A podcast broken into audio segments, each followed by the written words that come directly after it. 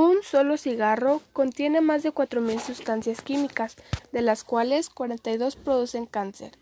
Algunos de los compuestos químicos que contiene el cigarro son la nicotina, sustancia que se extrae de las hojas del tabaco y que también se puede producir sintéticamente.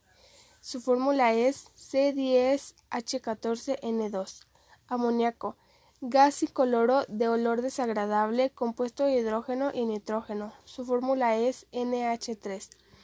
Ácido cianhídrico es un químico de acción rápida potencialmente mortal que impide que las células del cuerpo puedan utilizar el oxígeno en forma rápida. Su fórmula es HCN. Monóxido de carbono. Es un gas inodoro e incoloro que puede causar la muerte. Su fórmula es CO. El hábito de fumar causa daños al corazón y a los vasos sanguíneos, incrementando el riesgo de cardiopatía y accidente cerebrovascular.